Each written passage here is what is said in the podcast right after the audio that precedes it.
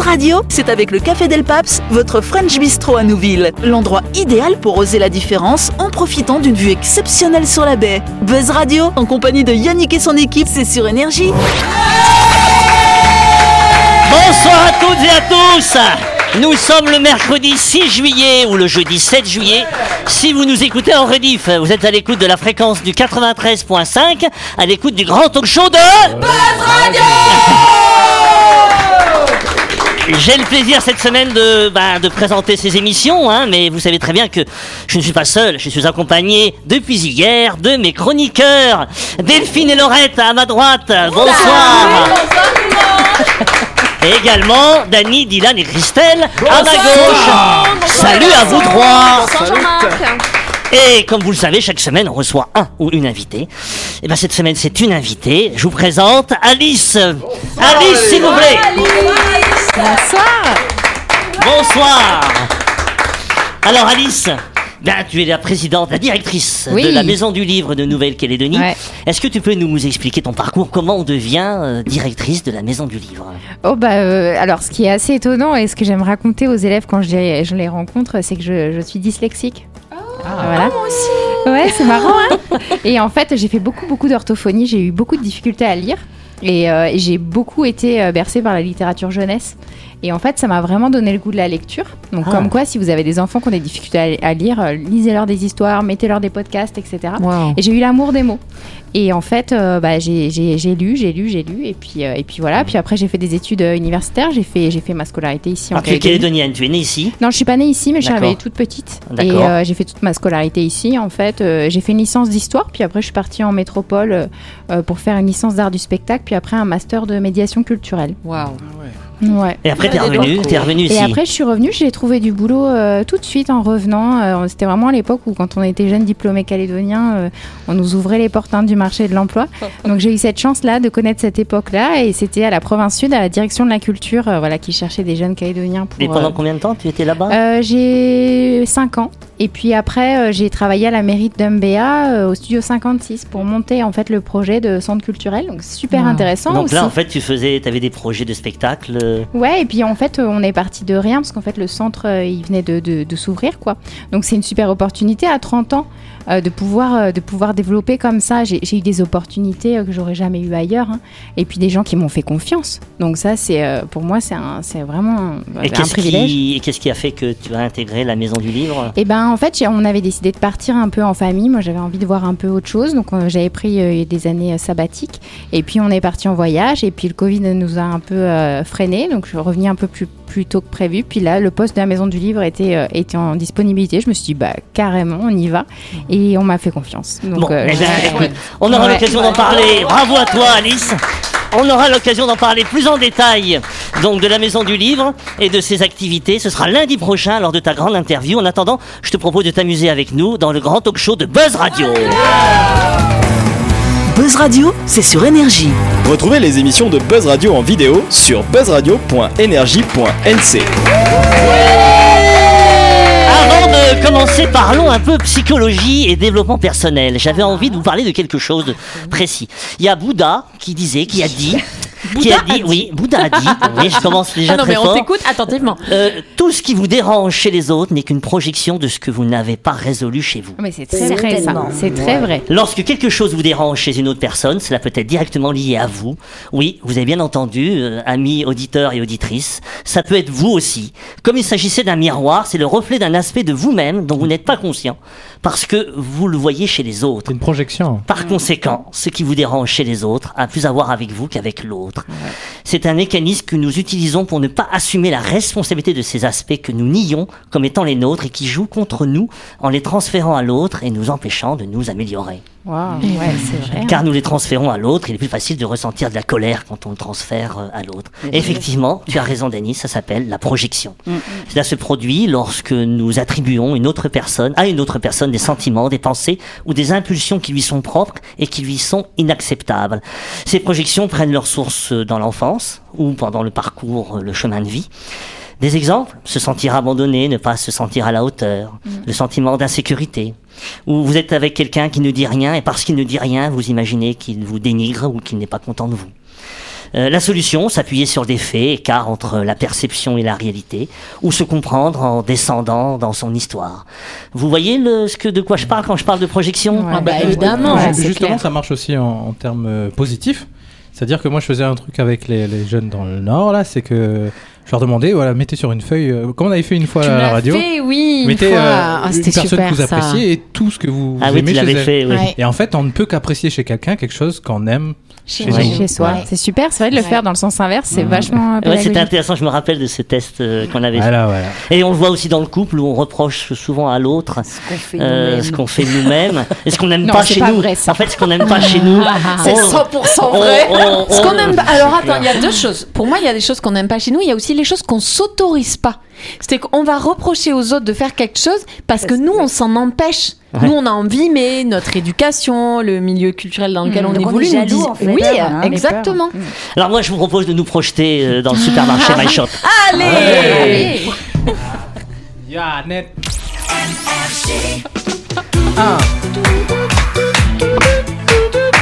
Alors, avant de continuer cette émission, arrêtons-nous quelques instants pour parler d'un de nos sponsors, à savoir My Shop, votre supermarché situé à Nouville, juste avant la clinique Magnien.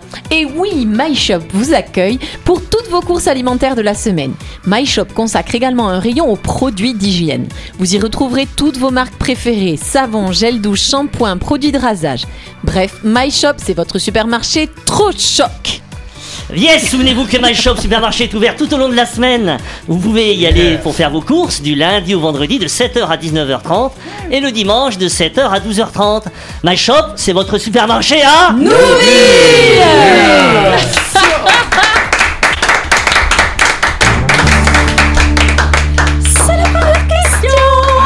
Allez, un... oui, en cœur. Magnifique. Alors, un nouveau terme Attends, c'est émerge pour dire à depuis. Sam qu'elle nous manque quand même. On lui dit Sam. On a Tu des nous manques. on fait la chorale. Un nouveau terme émerge depuis quelques temps dans les médias. Il s'agit des avions cannibales. De quoi s'agit-il Des avions qui mangent d'autres avions. Euh, Ouais, j'aime bien ton imagination, Dylan. Ah. Aussi. Des avions qui transportent d'autres avions. Euh, Genre des méga gros avions et tu mets des petits avions dedans. Ouais, on pourrait les appeler l'avions cannibales, t'as Ouais, raison. bah ouais. mais c'est pas Mais le c'est cas. C'est pas ça. Est-ce que ça a à voir avec de l'énergie? Ouais. Alors, de l'énergie, qu'est-ce que tu entends par là? De l'énergie produite et l'énergie euh, euh, récupérée en plein vol, non Et cannibalise euh, quoi Je sais pas, euh il mange de son propre énergie. Bon, c'est une très belle histoire, euh, Ouais. Dany. Mais c'est pas pas ça.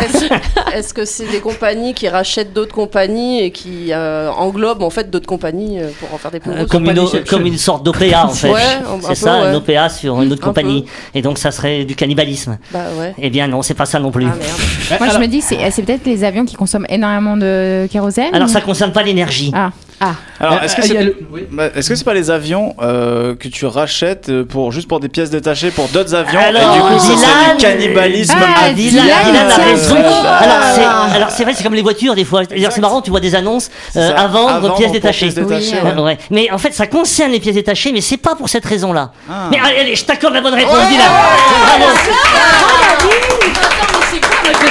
Eh bien, en fait, c'est le trafic de pièces détachées d'avions, notamment en Russie. En fait, Comme par hasard. oui, parce qu'au début de la guerre en Ukraine, la Russie s'est accaparé les avions qu'elle louait à l'Occident. Problème, les pièces d'un avion doivent être remplacées régulièrement et celles-ci sont fabriquées où? En, en Ukraine. Occident. Eh oui, ce qui commence à poser de sérieux problèmes de sécurité. Alors la Russie pensait avoir réalisé un bon coup en réimmatriculant sur son territoire la grande quantité d'avions qu'elle louait jusque-là aux pays occidentaux. Elle n'est donc pas propriétaire, mais c'était sans compter sur le fait qu'un avion s'use vite et que par conséquent il faut pouvoir changer certaines de leurs pièces. Du verbe s'user, hein. Ouais, tu verras. Oui, elle s'use. Oui, oui, oui, oui, oui. De leurs pièces pour qu'ils puissent continuer à voler.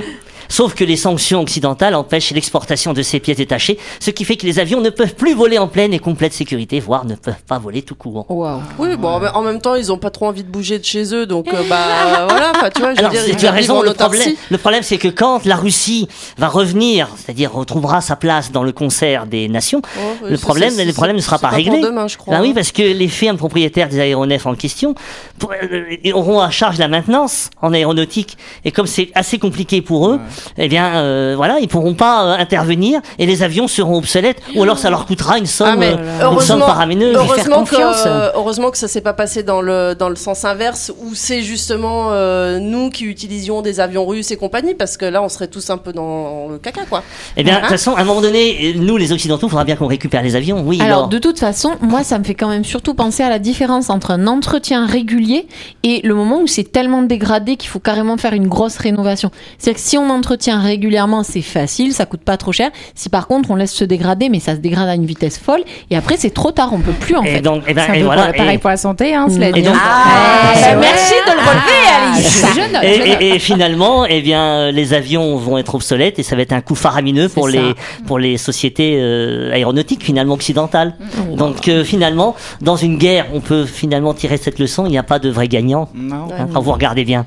Ah, Allez. si, il dit qu'il a gagné hein, lui. hein. Oui. Enfin bon. Allez, on fait une pause.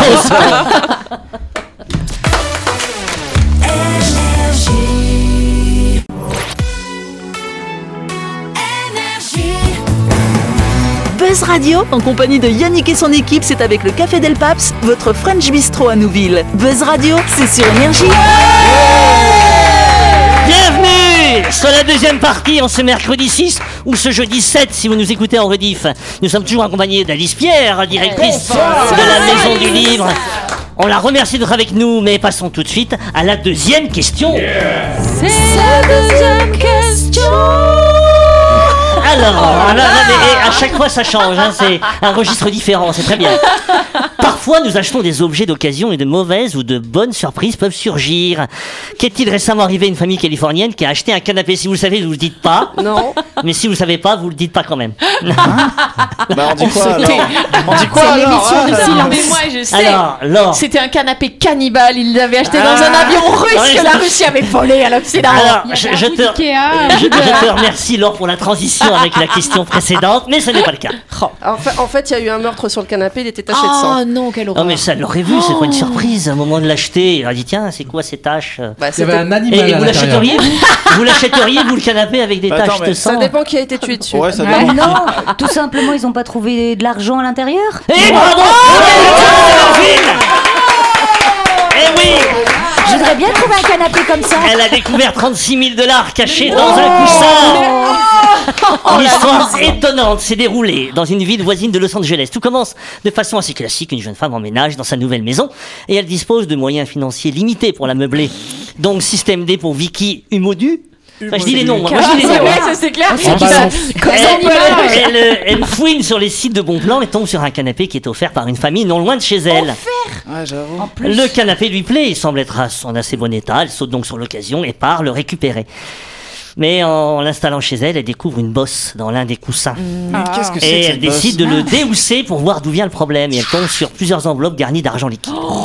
Elle l'a rendu. Ça Je suis sûre qu'elle l'a trafic, ça. C'est Mais non, clair. mais ça sent le trafic, c'est de l'argent oui. sale, Alors, ça. alors, Oui, mais Christelle, ça, mais Christelle, c'est ça elle connaît bien la nature humaine, Non, je suis sûre qu'elle l'a rendu. Effectivement, effectivement, après avoir, euh, elle a rendu l'argent à la famille. Elle a appelé la famille. ceux qui disent mais Et n'importe c'était à cette quoi. famille Et, et la, la famille a été très reconnaissante. Elle lui a donné la moitié. Et ils lui ont donné 2000 dollars. Allez Ouais. Seigneur, quand même, grand Ah bah oui, on salue là. 36 Ils 000 l'ont offert le canapé. Elle, elle qui n'espérait d'ailleurs, elle qui n'espérait pas un centime en retour, Oui. évidemment, quand elle a proposé de rendre les sous. Après, euh, Mais 30 attends, mais déjà, 36 000 pourquoi- dollars, ça fait quand même 4 millions de francs CFP, quoi. Elle aurait pu gagner plus en se disant. Ça aurait pu hmm, l'inviter au restaurant, quoi. Ouais, 3 millions 6 de Ouais, nos francs ouais, CFP. Et ceux qui ont donné le canapé à cette jeune femme, Ils avaient ils avaient oublié l'argent dans, le canapé Eh bien, je pense qu'ils ne savaient pas, ils ne C'est savaient mamie. pas qu'il y C'est avait c'est mamie qui a caché les sous.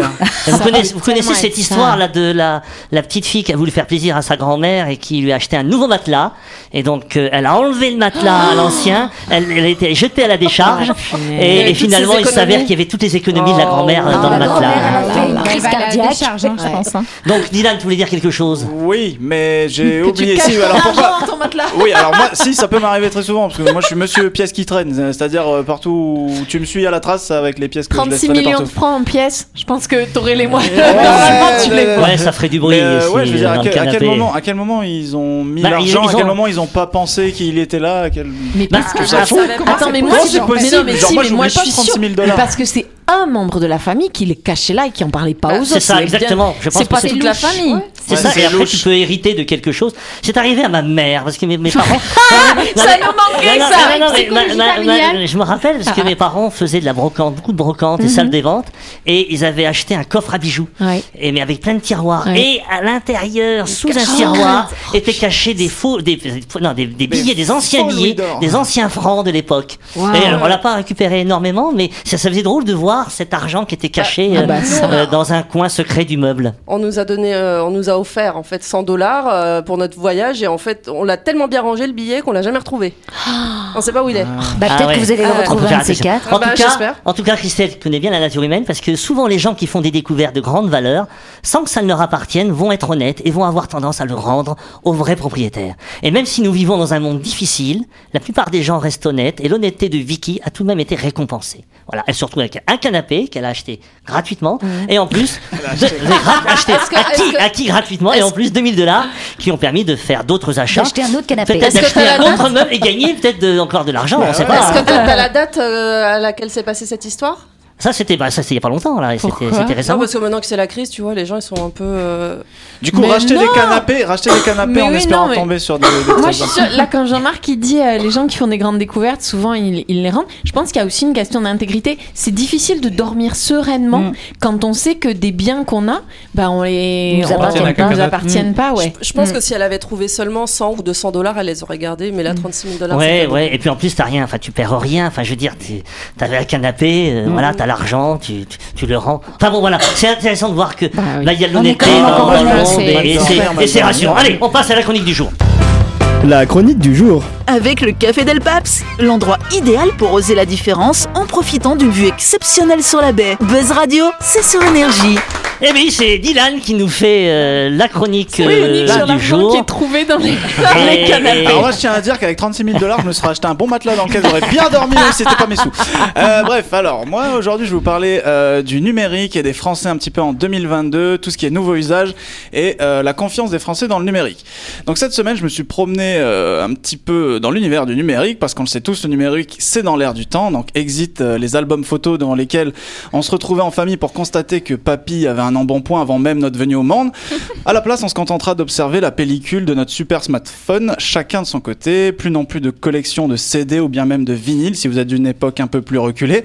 Parce que maintenant il y a Spotify. Ça Et enfin, plus non plus, oui c'est vrai, d'étagères entières remplies de DVD ou de Blu-ray. Si, si. Puisqu'on a un nombre incalculable de sites de streaming, hormis Christelle, de, de qui j'attendais une réaction Je, après cette phrase. je dois être la dernière personne euh, à acheter encore des DVD. hein. Effectivement. Bref, le numérique a le vent en poupe et aujourd'hui, euh, je me suis penché plus particulièrement sur les chiffres de l'Axel, qui est l'association pour le commerce et les services en ligne, qui nous dévoile le compte-rendu de sa neuvième édition du baromètre de la confiance des Français envers le numérique.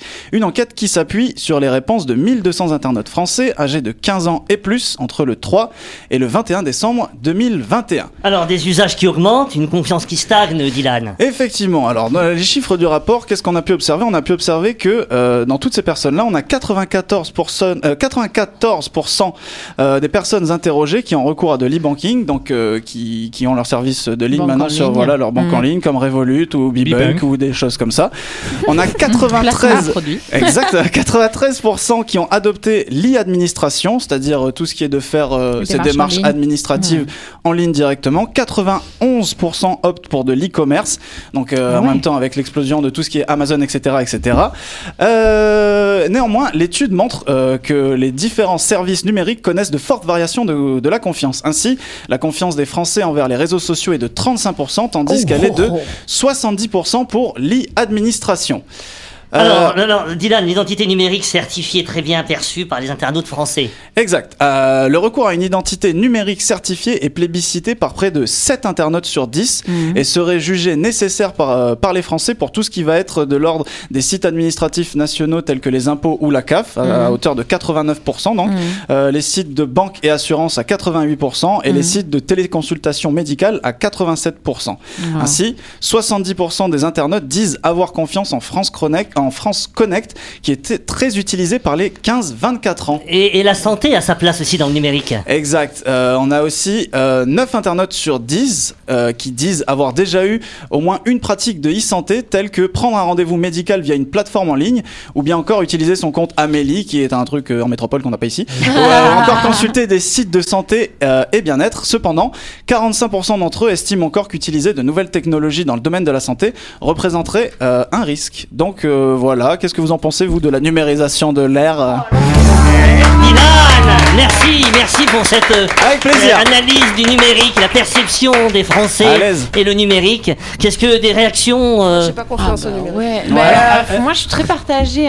En fait, c'est vraiment génial. C'est un outil hyper, euh, hyper enrichissant qui permet beaucoup, beaucoup de choses. Mais effectivement, c'est fragile et Il y a dès qu'il y a trop de des attaques, phishing, Il y a plein de phishing. C'est Ben- Enfin, tu reçois- moi, je reçois plein de messages.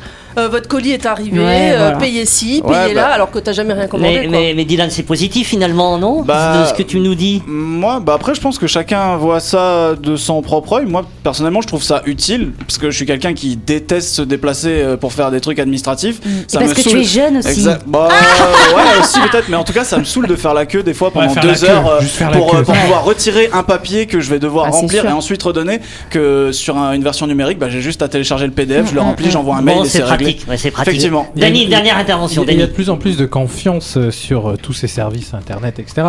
Après, c'est l'ancienne école qui disait oui, on sait pas, euh, l'argent va, internet, mais c'est de plus en plus sécurisé aujourd'hui. Ah euh, Bon, et je vous laisse vous battre là-dessus. Merci Dylan pour cette chronique intéressante sur le numérique et le rapport qu'on a envers le numérique. C'est la fin de cette émission. Merci à vous de nous avoir suivis. N'oubliez pas que Buzz Radio, c'est tous les soirs à 18h30 sur l'antenne de l'énergie et en rediffusion tous les jours à midi. Remercions également Alice qui est avec nous depuis hier. merci à vous. En tout cas, je vous souhaite, je vous souhaite une bonne soirée et le numérique, c'est aussi Facebook, Buzz Radio. Vous pouvez nous regarder et sur buzzradio.energie.nc. Bonne soirée à vous.